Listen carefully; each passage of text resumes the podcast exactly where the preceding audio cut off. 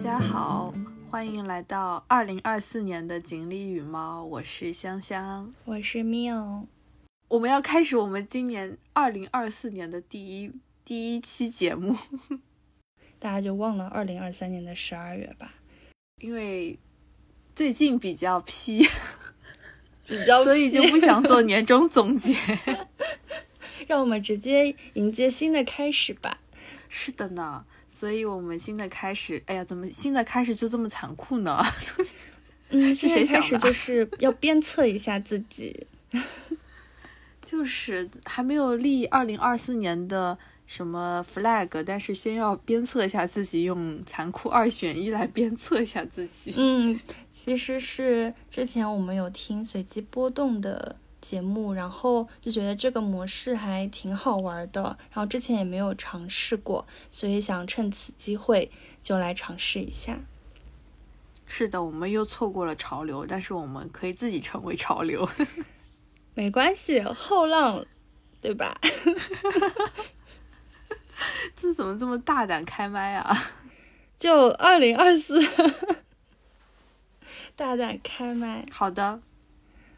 那所以，我们也是呃参考了一些网上的残酷二选一的题目，然后呢，自己呢也开了一些脑洞，创作了一些新的题目，然后想要互相来，也不是互相吧，就是一起来做一下这个残酷二选一。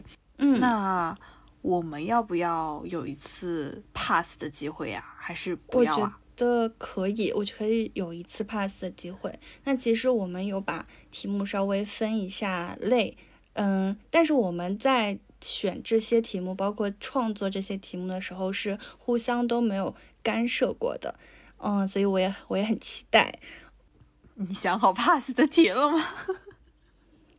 没有，我为了达到最及时和那个叫什么即兴的效果。我都没咋思考过，没有，我只是想了题目，但是没有想答案。好的，那嗯，我们就是自己出的题目就自己来提问，然后可能是对方先回答，然后我们再说为什么想要选这个题目，或者说出这个题目。那自己要不要回答呢？嗯，因为你在解释的时候，其实应该就已经包含了吧。好的，好的，那我们先 test 一下。测试几道题，感觉感感受一下，我们已经 feel 一下。对对对对对，我们先，嗯，有一些题我觉得还蛮好回答的，有一些题可能，嗯，要要要要到时候讨论一下。对，就有一种就是那种做 MBTI，你需要是你最当下的一个反应，嗯，还是说你要一个？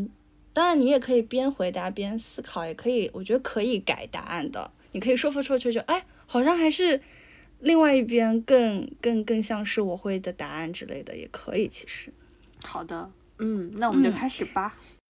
所以首先呢，我们是呃列了第一个模块，是一些生活相关的题目。那第一道呢，哎，就已经有点残酷了呢。第一道是，呃，你是情愿被所有人误解，但是其实没有犯错，还是说犯错了被所有人都知道？这 我觉得还好，这还这还残酷吗？嗯啊，真的吗？真的，你觉得很残酷？我们来请香香来作答。哦，我我会选犯错了被所有人知道。嗯，原因呢？因为我觉得犯错其实不是一件嗯很大不了的事情，就是当当然嗯，但是因为这里没有定义那个错是什么。但是我觉得，就是一般来说，就是正常的犯错，我觉得都是可以被接受的，就被所有人知道。对于我来说也 OK。就是过去的自己总是那个水平，可能是大概是这样的，但所以就可能会犯错。所以我觉得我可以接受这个，但是我不太能接受被人误解。嗯嗯，你是觉得被人？被误解就是很很委屈那种，对啊，就是被误解，其实就是你所有的想法可能就是被扭曲了。嗯，这样的话其实是呃心里是不好受的。嗯，其实我选的也是，呃，如果让我选，我肯定也会选犯错被所有人知道，因为就是知错能改嘛，所以它好像看起来是一个可以扭转的一件事情，然后大家甚至可以看到你的成长，或者说你自己也会有一些修改的那种成就感。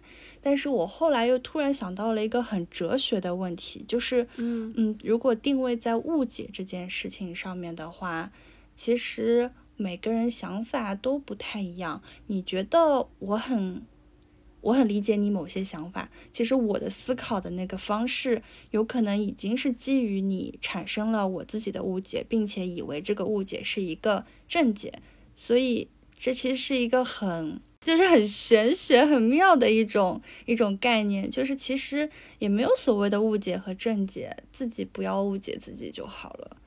可是他是所有人哎，你自己写的是所有人哎，嗯就是没有人能够理解你自己。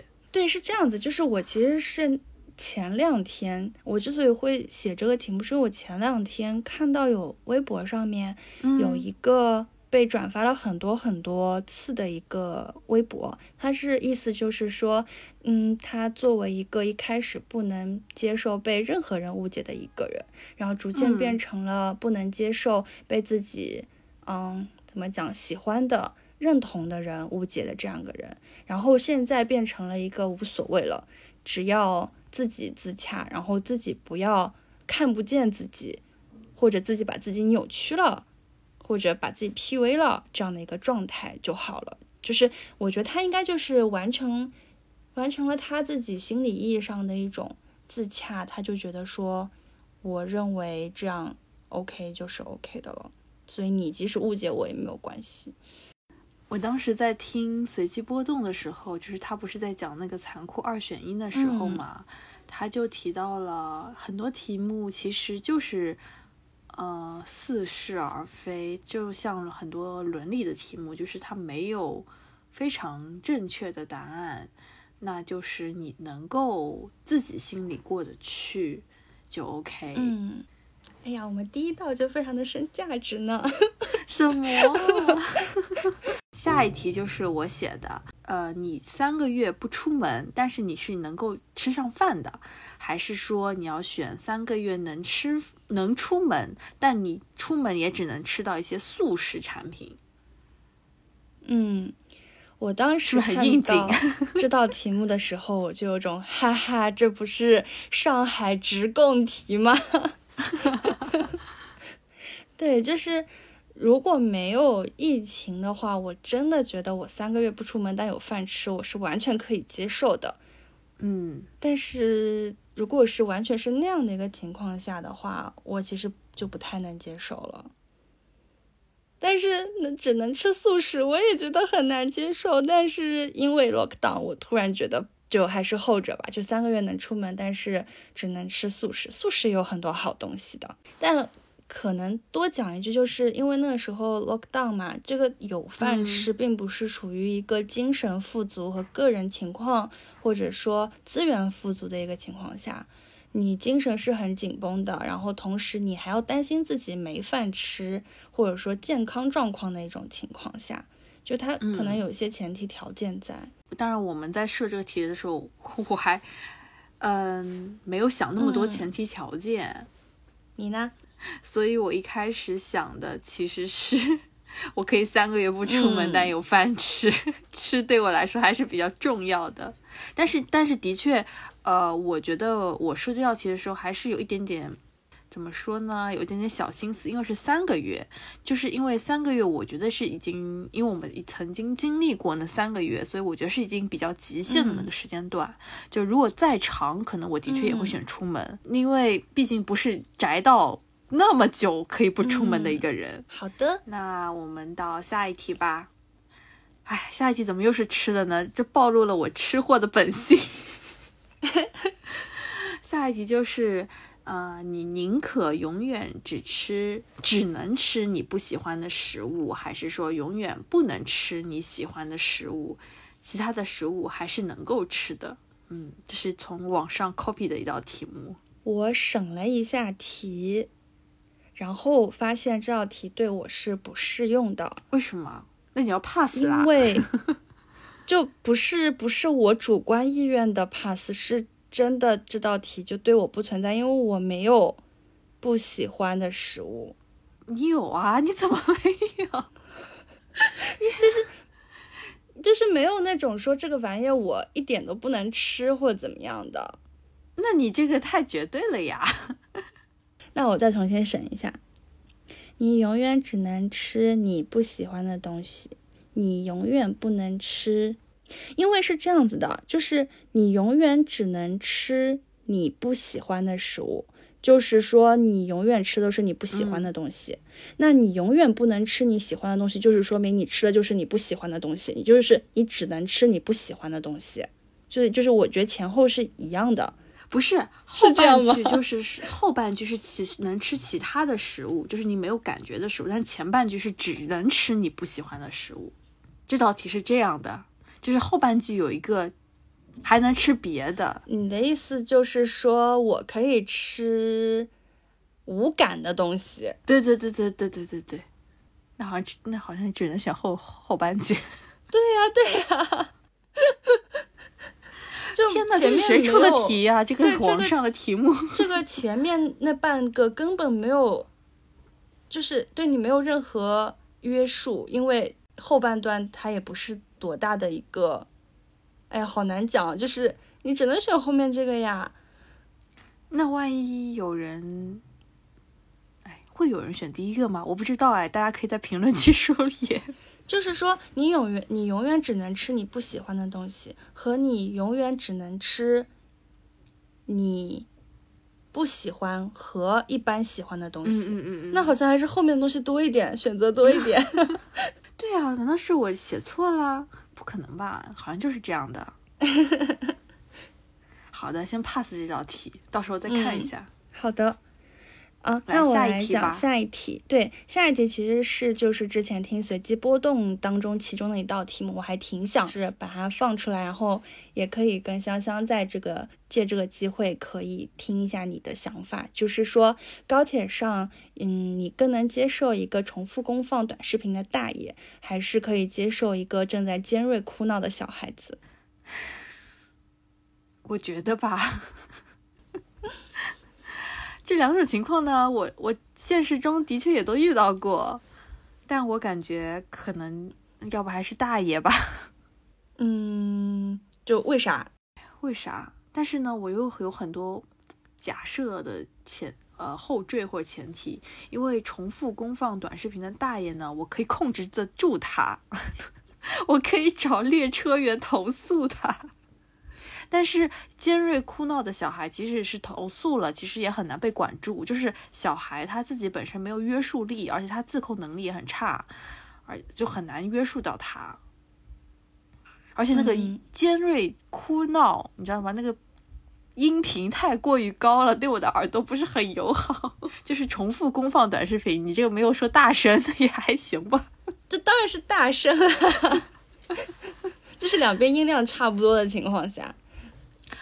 嗯，你可以先说一下你选什么，然后我可以说一下我的现实场景。嗯，其实我的考虑的点跟你差不多，就是哪种行为是我可以，嗯，有一些应对的措施的。嗯然后我本来想说的是，尖锐哭闹的小朋友现在好像大家普遍是不太能够接受的。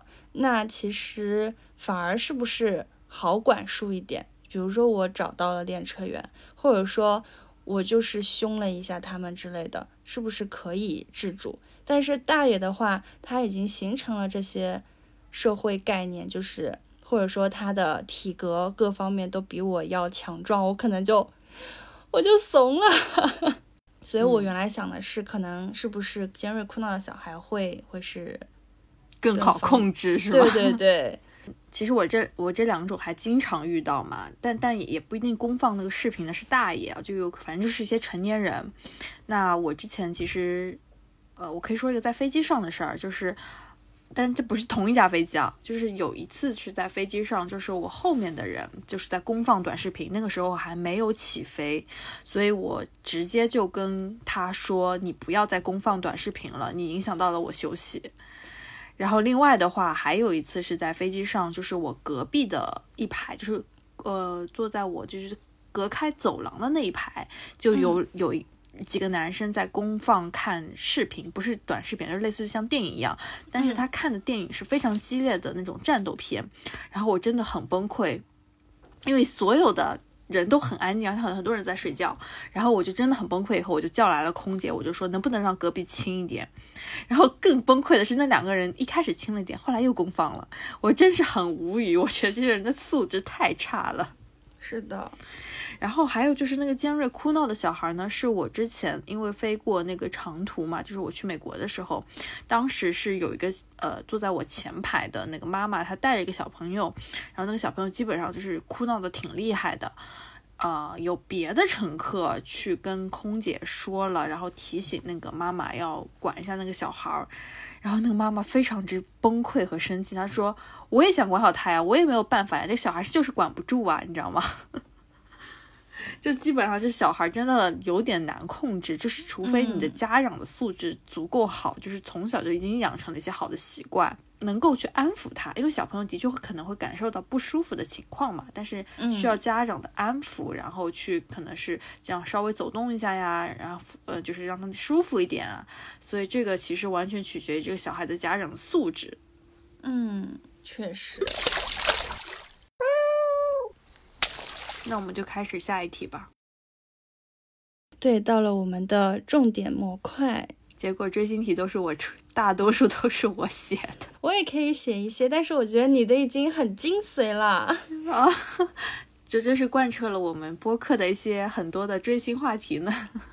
是的，下一道呃是。你能接受喜欢的 idol 和你最讨厌的人，但是她是个大美女在一起，还是说你能接受她和一个非常普通平凡的人在一起？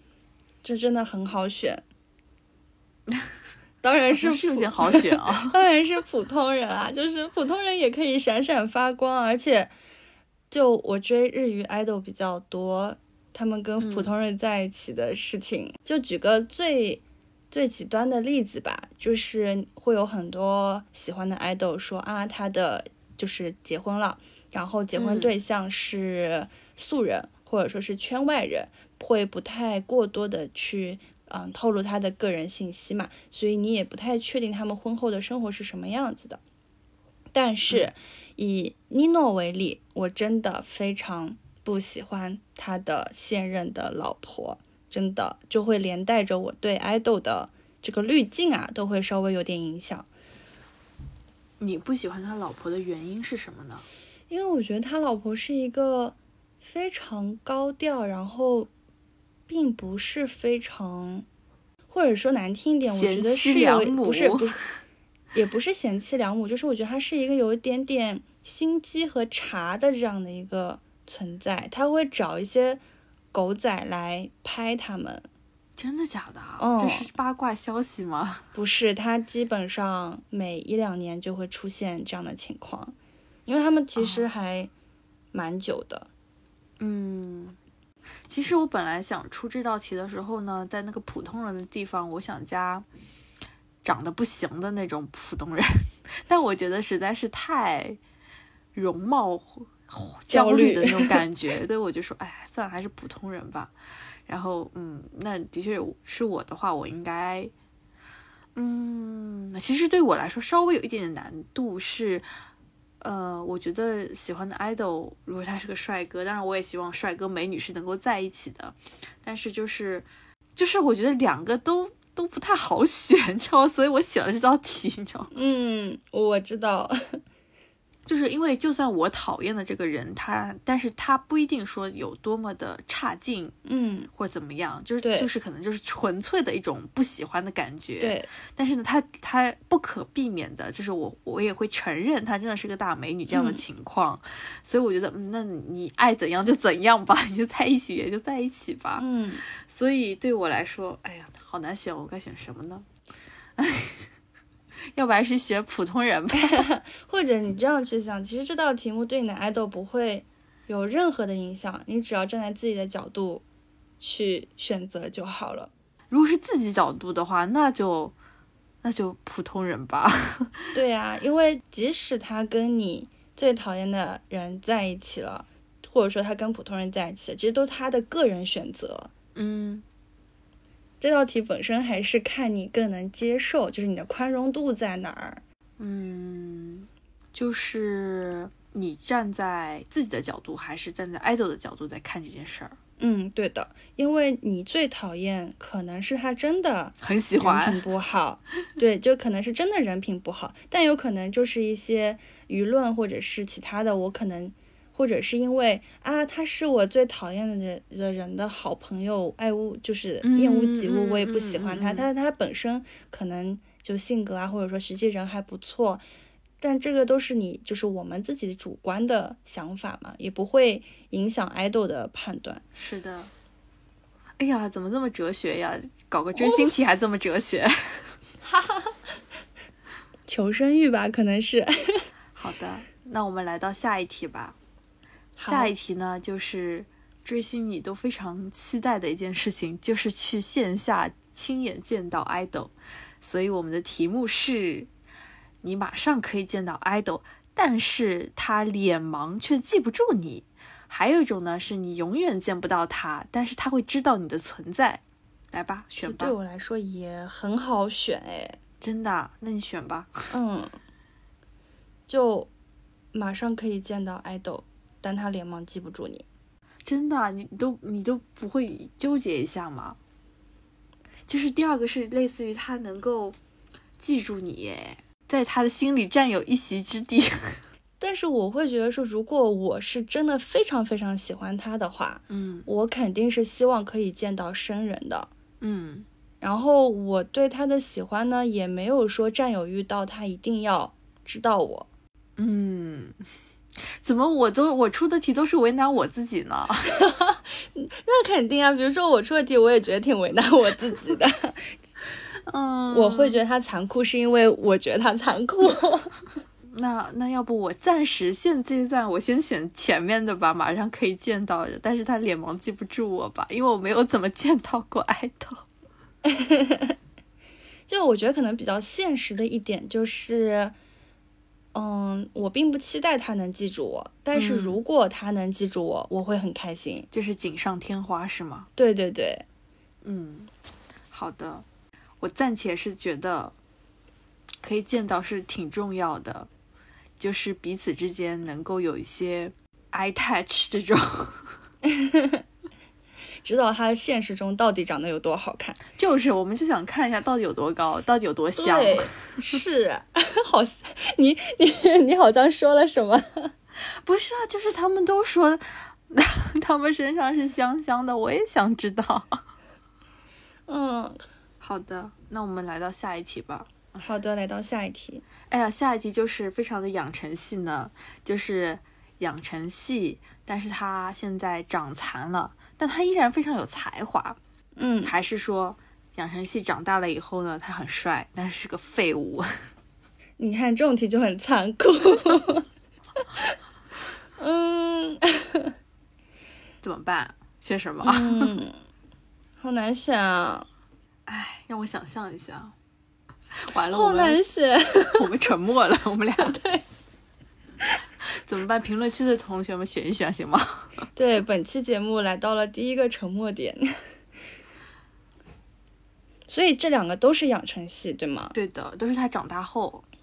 嗯，出于对我自己的自信，嗯，我觉得我在养成的时候 pick 的人。一定是有才华的帅哥，但是你现在是残酷二选一呀，不是 pass 呀，你就现在你就要 pass 了。那你可以定义一下他有多长残，他有多废物吗？就就是那种长胖了，然后非常油腻的长残。嗯，多废物就是变声期变坏了。变成了公鸭嗓，嗯，然后跳舞也不行，也嗯，演技也不行，嗯，我我还是个事业粉，那那我选有才华吧，至少他有才华，他就算长残了，他退居幕后，他也有饭吃。哦，你说的好有道理哦。他是废物帅哥他可以靠脸吃饭啊，他可以做一个笨蛋帅哥的形象。是啊，是啊，是啊，当然可以啊。就是因为是这样子，就是如果是我养成系就撇可的人，我不太会因为他长残了，或者说他是一个废物帅哥，我就不会放弃他是吧？对。哎呀，但我的确好像养成系没有什么长残的，也好像也没有很废物。所以你会选？嗯，我觉得要不还是长残但有才华吧。我想了一下，因为可以整容。哎，好有道理。那毕竟只是长残，不是毁容。对对对对对，可以用一些科技与狠活拯救一下。是的，是的，哇，我好机智啊！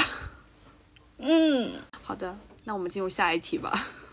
好的，下一题是磕 CP 的相关题目。嗯，就是你能够接受 CP 比 E 了，但是各自的事业蒸蒸日上，都过得很好，还是呢 HE 了，但是嗯变成无人问津，或者说他们一直都是保持着一个无人问津、很小透明的一个状态。嗯。这不就是现实问题吗？哦，不对，现实有 HE 的吗？你不知道呀，所以就是只能假设这样的情况。嗯，那我觉得我可以选鼻翼的。嗯，我可以磕一些离婚 CP 的。所以这道题对我来说还行吧。哦，我突然发现这道题就显得我很有事业心。对。哎，你讲完了已经？对呀，我讲完了。我因为如此的好选。嗯，是的，突然不残酷了，没有上一题残酷。是的，因为就 CP 脑的话，我真的很想见证 CPHE。嗯，但就是如果是追星，也就是限于娱乐圈来讲的话，我确实也会选择 BE 的，但是。事业各方面都蒸蒸日上，因为鼻翼就代表他们爱过，好有道理哦，又一次印证了这道题。笑死，追星人，追星人的一些自我安慰和解释。是的，自我和解。那我们就去下一题。好的，嗯，下一题其实也蛮现实的，就是你可以接受你的爱豆非常火，火到有非常大。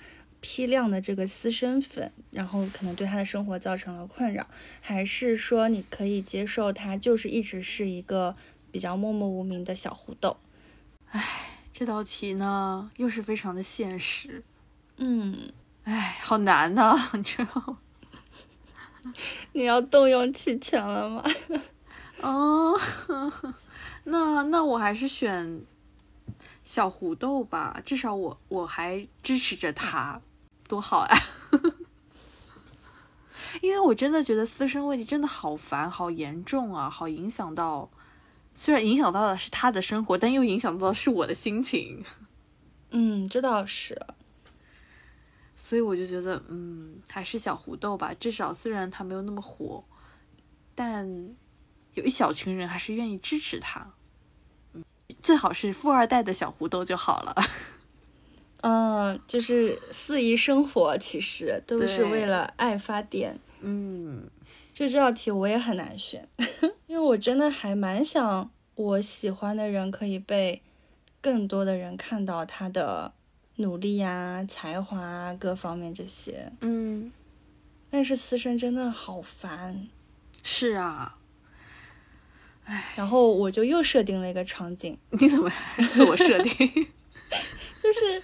反正他也不可能一辈子那么火嘛，嗯，也许哪天他就逐渐平静了下来，然后保持在一个不温不火的一个状态，或者说曾经火过，对，或者说是因为火了被看到，所以他拥有了更多的机会和不同的道路可以去选择吧，然后他可能可以选择一个，嗯，离私生远一点的。或者说，就就想象一下这种场景，会觉得说，还是从自己角度出发，还是希望自己喜欢的爱豆可以被人看到。但是这个真是好难啊！怎么样才能离私生远一点呢？把私生抓起来。我就想说，怎么会有这么多有钱的私生呢？这个世界有钱人这么多，多我一个也不多。我要是有钱了，我就去整治私生。就是他们也不一定都是很有钱的，就有的人也是借钱的啊，但就很疯狂。这些人，对，那是不是还是小胡豆比较好？就是自给自足，然后还比较自由。不好说，看爱豆自己的选择吧。就怎么样就陪他，太难了。哎呀，那我们的追星题说完了，大家待会儿回头可以在评论区一起来讨论一下，或者有其他的题目也可以在评论区码出来，大家可以一起回答。是的，是的。好，那我们接下来就进入到第三个部分。那我们下一个就是脑洞模块，我们想了很多。有点有点牛逼，不，我觉得我们的脑洞是满足了我们的欲望。是的，哦，第一题是我写的，是如果你是一个麻瓜，但是呢，你可以选择能够去和神秘博士去探险，或者你是一个麻瓜，但你可以选择在哈利波特的世界里生活。这个也很好选呢，因为首先我是个麻瓜，嗯，所以我会选择跟。Doctor 一起去探险，那你舍弃你最爱的哈利波特了吗？我觉得 Doctor 会带我去哈利波特世界玩耍，人家就根本就不是一个世界，好吗？应该设置在哈利波特里面不是一个麻瓜。对，就是你是能够接受跟神秘博士去探险，还是说你你其实是一个魔法师，然后你可以收到通知书去哈利波特世界生活？怎么办？我们升级一下这道题。我还是会选 Doctor 呢，啊，这么巧，我也是呢。嗯，我觉得 Doctor 比较好。是的，因为在哈利波特的世界里生活，你还要上班。你怎么这么残酷啊？我都一愣，你知道吗？提到了上班这件事情，就你会魔法，你还是要上班啊。哦，你说的太有道理了。上班哦，探险，你选哪个？探险。但是比较残酷的一点就是，你和博士去探险，你探险的时间其实不会很长。就是根据电视剧来说的话，你会介意吗？我他可能只有一周、两周啊？什么？Rose 只跟我们小石谈了两周的恋爱吗？很久吗？我不知道。我我讲说怎么着都是一个一两年这样的概念，就也没有每天。都有那么多危机吗？没有一两年吧。没有，我是这样想的，拍出来给我们看的只是其中很小的一个部分。所以其实经历了很多年，是吗？嗯。哎，我我我刚才说了，我也会选 Doctor，就是跟神秘博士去探险。嗯，那你的理由是什么呢？我的理由就是，因为博士他可以去往任何时间、任何地点。嗯。我觉得这个比哈利波特棒一些。是的，我也觉得，就是像我们这种比较不太能够在一成不变的这种生活里生活，就这种奇妙的境遇啊，或者说是就像在做不同的项目一样的感觉。嗯，好的，那我们就下一题吧。好的，哎呀，你看这不是残酷的就来了吗？所以下一题就是，如果你有能力。那你是希望获得预知未来的能力，还是改变过去的能力？对我来说也不是很残酷。哦，这样子。那你会选择？我我我会选择预知未来。嗯，因为其实我不太想要改变过去。嗯，因为每一次的改变过去都会产生一条新的宇宙线，平行宇宙随迟但到。而且我觉得其实。过去的每一次选择，或者是每个事件，它的发生必然都有存在的意义和价值，所以我觉得不需要去改变它。嗯，所以我会选择预知未来。哎，我好像是反推的，我感觉这样选出来的时候，嗯，你好成熟啊！啊，就虽然我也会选预知未来，但是我是觉得说这是更有效的一个做法。就是那你预知未来，你也不会改变什么吧？但是我是向着这个方向去努力的嘛。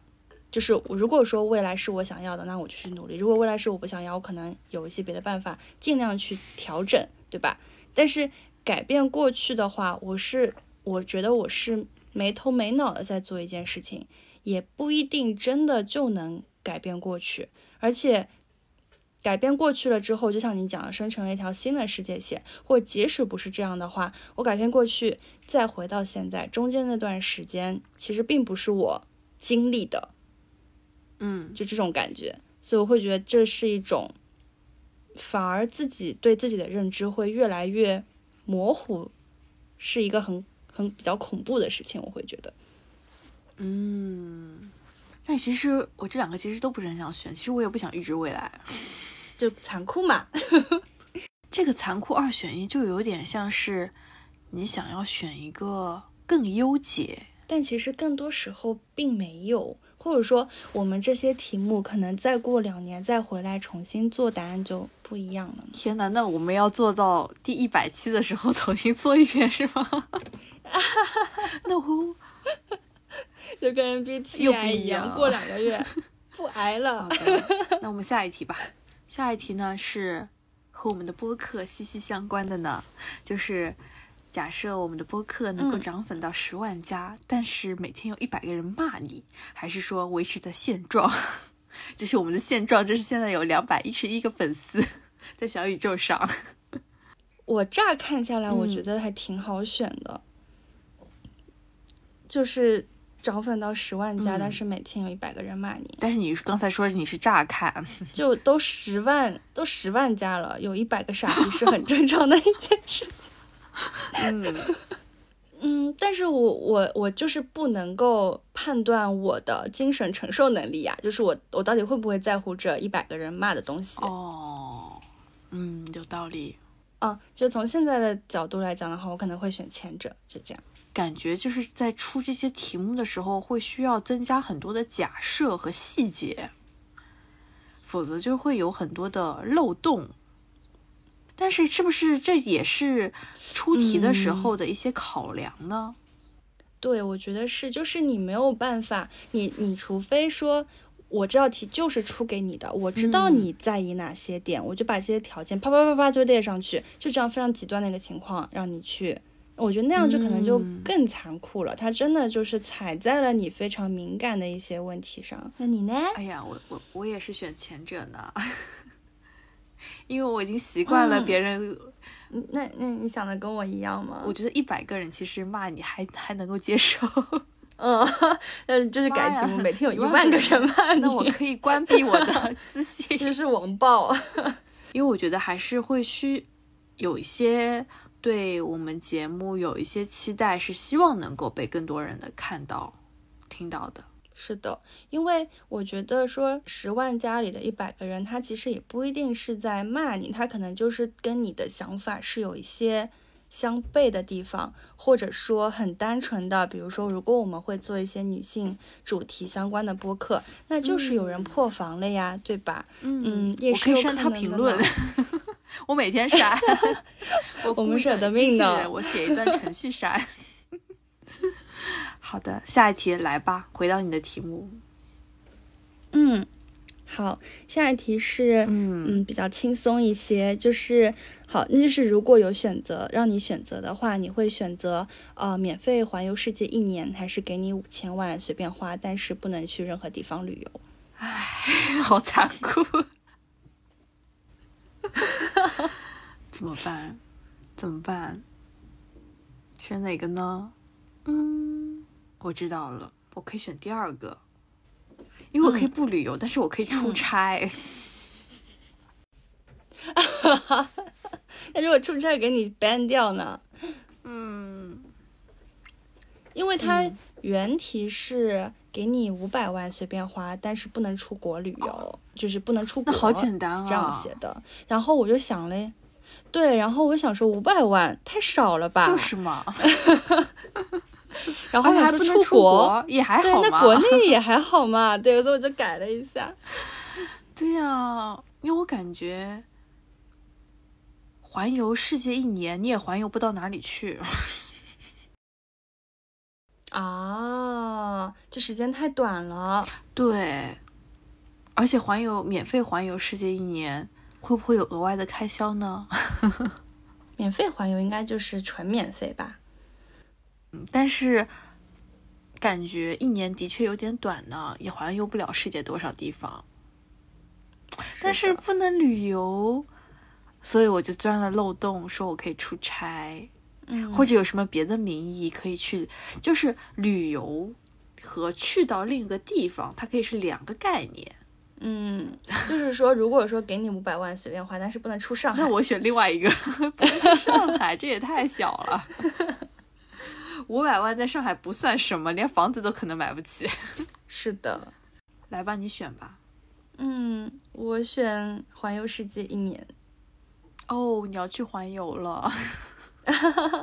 因为我想了一下，好贵好贵的酒店，一晚上就四五万了呢。所以，如果真的可以环球旅游免费一年的话，我觉得五千万有希望可以花超呢。天呐，你太奢侈了！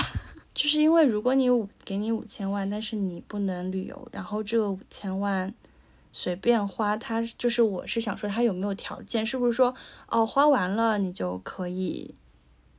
出去旅游了，或者说是你就恢复自由身了，还是怎么样的一个条件？因为比如说你有了五千万的存款，其实比如说我们就可以不用工作，就可以躺平了。嗯。但躺平了，你如果又不能旅游的话，那你干啥呢？坐在海边发呆。上海没有海边。我可以去别的海边啊！我可以不要，我就是过去。你的意思就是说，是度假，不是旅游？我没有这么说。我可以打工，我可以拿着五千万勤工俭学。哦，你好有道理哦！我可以去做志愿者。是的，我可以去做义工，对不对？哎呀，我们这是钻了我钻钻了文学的漏洞。是的，真是好聪慧啊！这个残酷二选一，原来是比谁的脑洞更大，是吗？并不是，是不是我们玩错了？它真的就只是局限于这里，一定要让你选吗？我不知道啊，就这样吧。好的，好的，好的，下一题吧。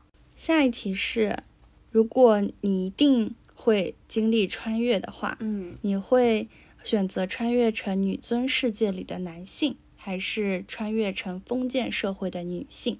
我想问的一个问题是：女尊世界是有多女尊？是男性要干嘛吗？就是封建社会是男权，那就是反过来，封建社会是女权。嗯，或者说它也不能叫女权，是女尊。我可以钻一下漏洞，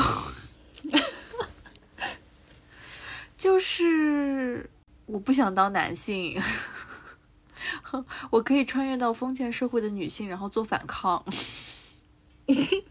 然后就没了，因为我不想，我就我其实女尊世界挺好的，但是我不想在女尊世界里当个男性。嗯，来吧，你你选吧。我觉得我可能会选择成为女尊世界的男性，但是很纠结，就是因为其实虽然写了这个题，我也并不知道女尊有多女尊，但我就。可能下意识会觉得说，就是你可以选一个身处的环境更好的地方。是的，这还不用生孩子。女尊世界不用生孩子啊？至少男的不用生吧？男的生不出来啊？不是，女尊世界男的是生不？啊？女尊世界男不是男的生孩子？啊，不是吧？男的咋生啊？哦，那女尊世界还是女的在生孩子啊？嗯，但是女的一边生孩子一边做皇帝吧，大概这个感觉。哦，哎，那也没什么好的。好吧，都女尊世界了，还不能男的生孩子吗？哦，如果是男的生孩子，那我宁愿到右边去。哎呀，突然怎么又变成一道比较残酷的题目了呢？下一题呢，就是其实之前的有些节目也会做的一道题，就是。你很有才华，但是呢默默无闻，只有你自己知道你自己很有才华，还是说你要选一个你自己其实是个非常普通的平凡人，但是有非常多的人粉丝追随着你，就是视你为珍宝这种感觉。嗯，就是有才华但默默无闻，这个有才华是真的有才华吗？是真的有才华。那比如说，就是死掉了那种，突然就名声大噪那种吗？已经都死掉了，暂时还没有死掉。嗯，那我可能会选平凡但有很多人追随你。为什么？有原因吗？就是就像我前面问你，我觉得有没有才华是需要一个参照的。嗯，就是你自己知道自己很有才华。到底是不是有才华呢？是真的有才华呀，但是你怎么知道呢？这就就是如果只有自己知道，就显得很像自己在没有才华，是对，就是自视而骄这种感觉啊！你你你想的好多呀，因为还因为之前的他们当时做的那道题是说。你非常有才华，然后能够写很好的书，但是无人会看，还是说你写的东西很烂，然后别的人很多人会看？嗯，所以是真的有才华。嗯，但是我觉得有才华，但是默默无闻，我除非能找到自洽的方法，否则我应该会很难过。就是世界上竟然没有任何一个人能够认可你。对，我会选有才华但默默无闻呢。嗯。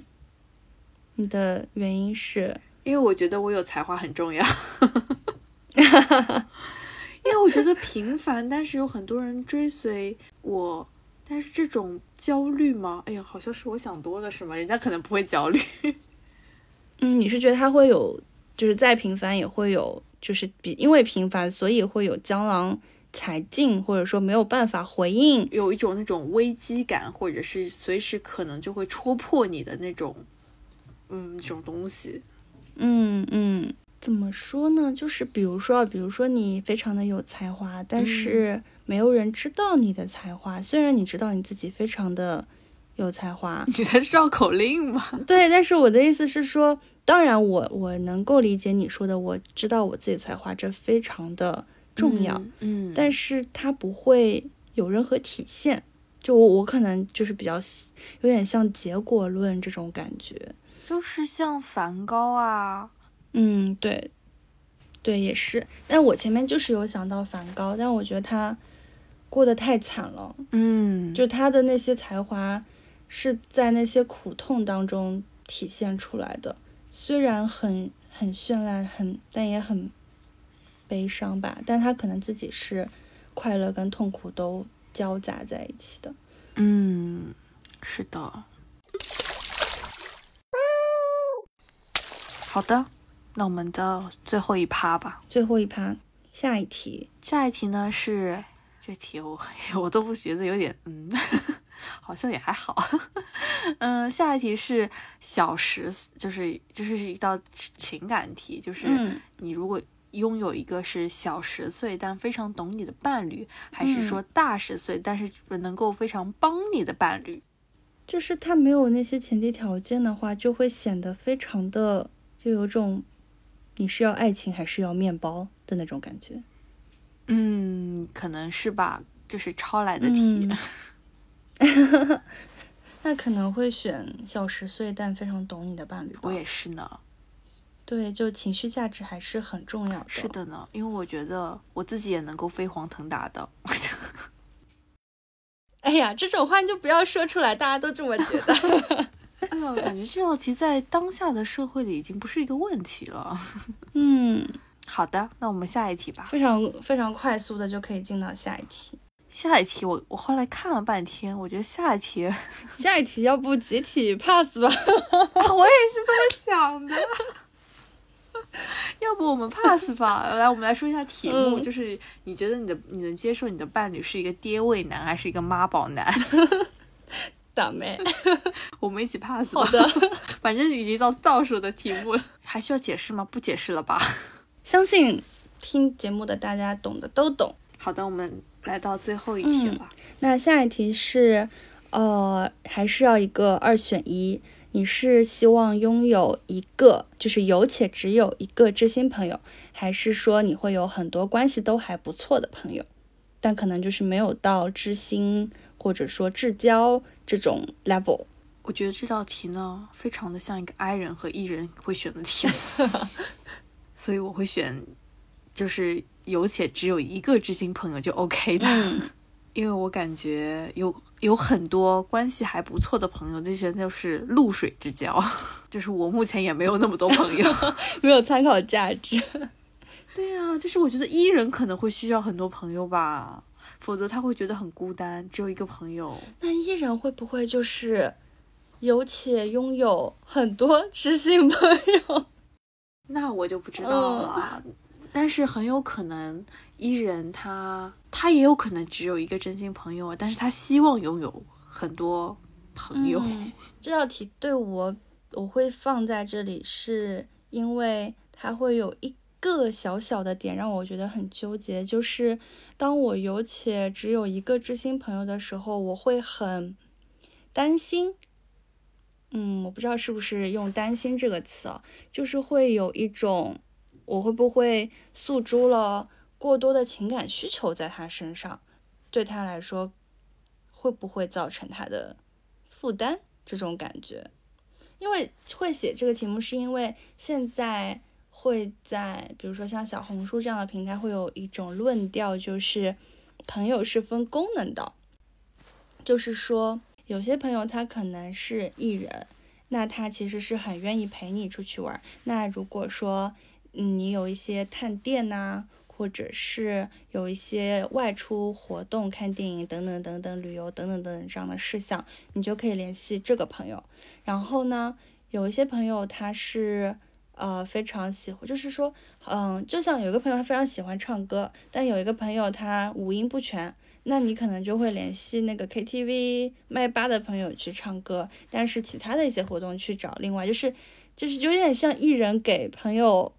呃，不能不能这样讲，我也不是艺人，我不知道艺人的世界，就是他们会有这样的论调，我现在会刷到，就他们不觉得这个是功利，他们是觉得这是嗯合合理的管理双方的期待这种感觉。哦，我想说的是，呃，如果你是一个就是真的是知心的朋友，就是你会包容你这个朋友的优缺点，就是你会能够接受。他的一些缺点，并且就是怎么说呢？就是你会觉得，虽然这是他的缺点，但也没有关系。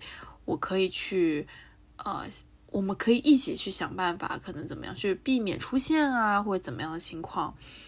所以就是，比如说那个人，你刚才说到的什么？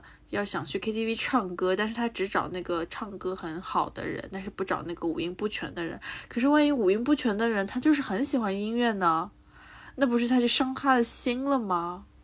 比如说孟子义姐姐，就人菜瘾大这种类型。对呀对呀，所以我就觉得随机波动在谈《再见爱人》那个节目的时候，就你可能要也需要有一些些直接的沟通。就是说，假设他是人菜瘾大，并且他也向他的朋友说我是想唱歌的，那我觉得其实他也可能也会去找他的，嗯，就是他更多的是，比如说这个人他真的不喜欢唱歌，他如果喊他去，他可能会去，但在现场也是那种兴致不高这样的状态，这种感觉，那就不要邀请他了。对，就是类他的论，就是之前刷到意思就是说，他可能这样观察过了之后，他就会知道。什么样的事情，找哪个人一起跟他，就是如果需要有人陪啊之类的。嗯，但是他不会问，不会再问。嗯，但我觉得，我觉得有可能不会再问。对，但是我觉得可能有时候还是要问一下。嗯，就是还要尝试一下。也不是尝试哦，就是有点，就是人在不一样的环境或者心境中，他可能有不一样的想法。但是他如果是完全的帮他做了决决策，我觉得就有点以偏概全。就比如说他不方便拒绝呢，比如说你其实不想去，但是我喊你会觉得不好意思拒绝，你还是会去，但你其实内心。不是很想去，去了兴致也不高，嗯那这种时候他不喊你去，反而是不是更体贴你呢？这种情况我觉得是 OK 的呀，嗯，但是这种 balance 就非常的难。那 还是要磨合呀。嗯，对啊。好的，那我们是不是说完了？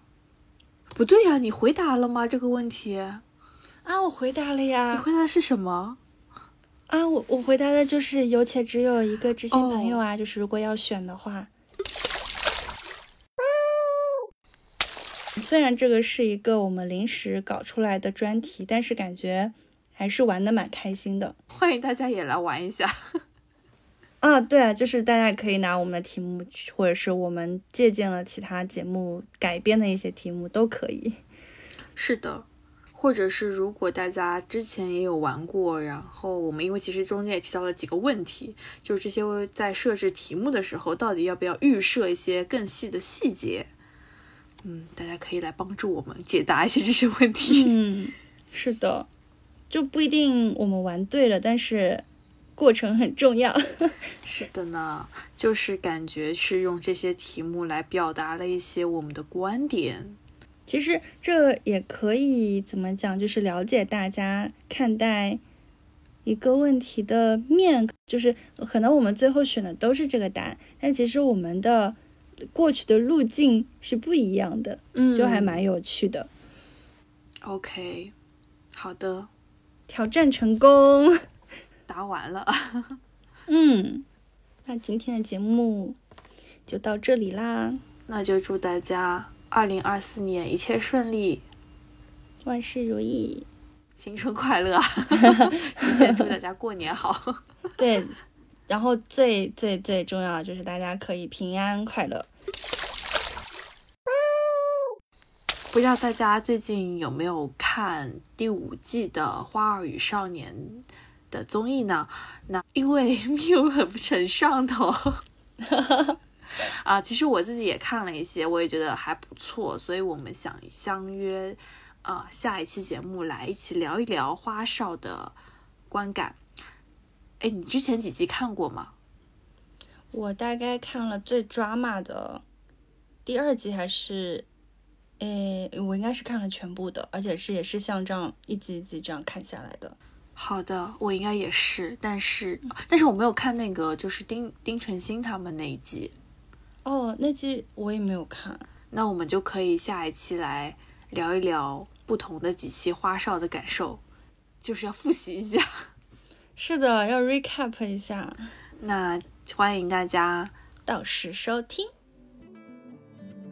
欢迎大家记得要在小宇宙、苹果播客、网易云音乐、喜马拉雅和汽水儿等泛用型 APP 上收听我们的节目。欢迎大家订阅我们的频道，留意在我们的评论区进行留言，或者是转发我们的节目。那欢迎大家在二零二四年投递你的故事，或者是欢迎留言你想听的话题。祝福每一位伙伴好运相伴，大家拜拜。拜拜。